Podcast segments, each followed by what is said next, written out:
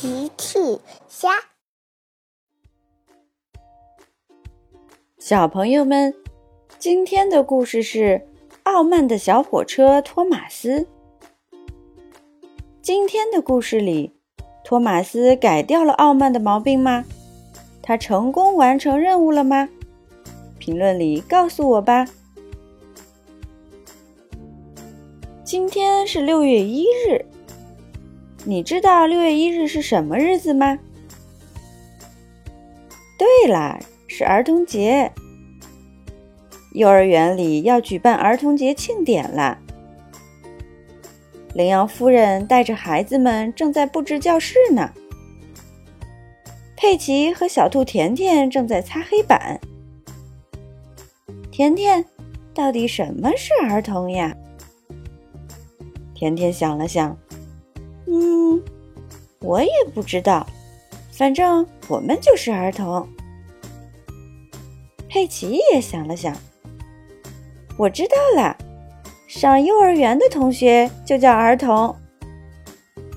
嘿嘿嘿，有道理。羚羊夫人说：“孩子们，我们赶紧布置，等会儿托马斯会给我们送气球来。”托马斯今天负责给幼儿园送气球，佩奇很高兴。哇，我喜欢气球！小兔甜甜也很高兴，嘿嘿，五颜六色的气球，大家都很期待托马斯送来气球。托马斯早早的就来到了奇妈妈的超市。从齐妈妈的超市运送气球去幼儿园。他想，我是最快最有用的小火车，这点任务实在是太简单了。齐妈妈把气球拿出来，交给了托马斯。托马斯，请把这些气球运到幼儿园。请记住，我是最有用的小火车。这点任务难不倒我的。托马斯没等齐妈妈把话说完，就把气球运走了。齐妈妈看着托马斯离开的背影，接着说：“我是想说，请记住，要把气球绑好，不然会掉下来的。”可是托马斯早就走远了，他根本没听见齐妈妈的嘱咐。托马斯飞快地开着，他经过一段铺满了石子儿的路，路面很颠簸，气球一个一个的掉了下来。路过的小趣看见了，托马斯，你的气球！嗨，小趣，我是最有用的小火车，这点任务难不倒我的。托马斯根本没等小趣把话说完，飞快地开走了，留下小趣看着他的背影。我是想说，托马斯，你的气球掉了。可是托马斯早就走远了，他根本没听见小趣的提醒。托马斯继续飞快地开着。他来到一个十字路口，遇到了波利警长。你好，托马斯，你这是要去哪儿呀？托马斯回答：“我要去给幼儿园送气球。你看，这个任务对我来说简直太简单了。”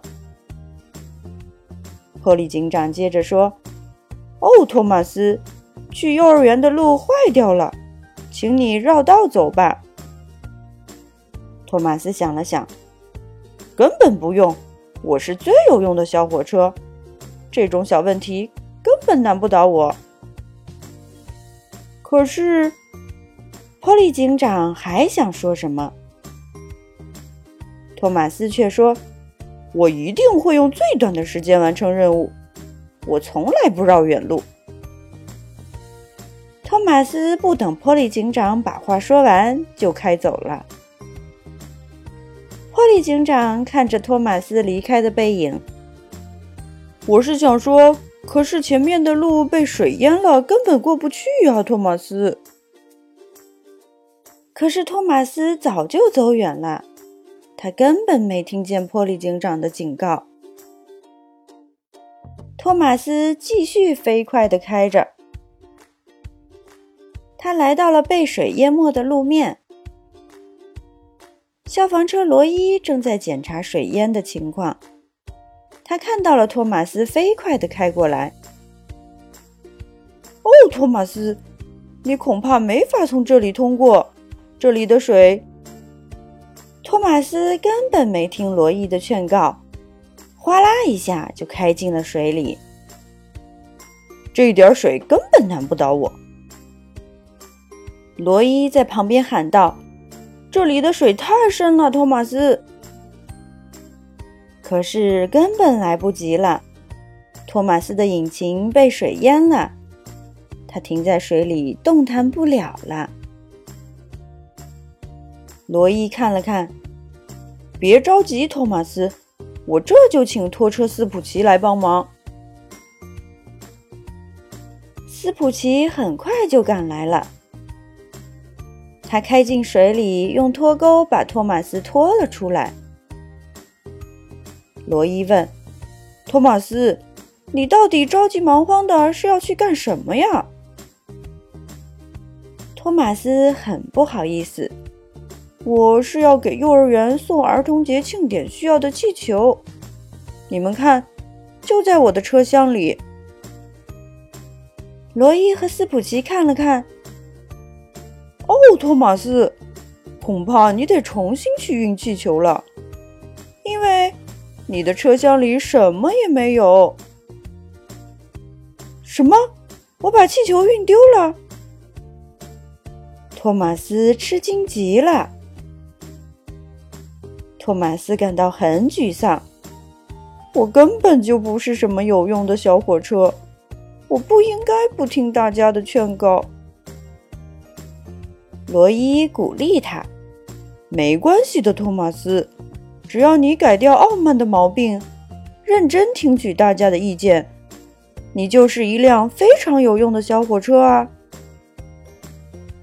谢谢你们，罗伊、斯普奇。我现在就去完成我的任务。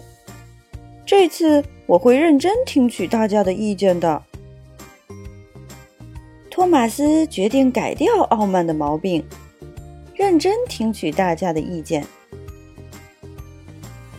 托马斯重新从奇妈妈那里取了气球。这次，他听了奇妈妈的意见，把气球牢牢地绑在车厢上。他听从了波利警长的意见，绕开了坏掉的路面。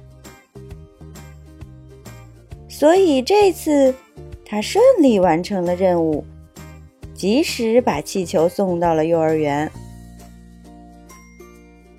羚羊夫人很欣慰，谢谢你，托马斯，你真是有用的小火车。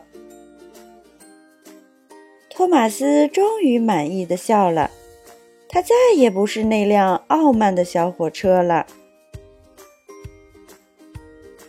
小朋友们，今天的故事里，托马斯改掉了傲慢的毛病了吗？他成功完成任务了吗？评论里告诉奇妈妈吧，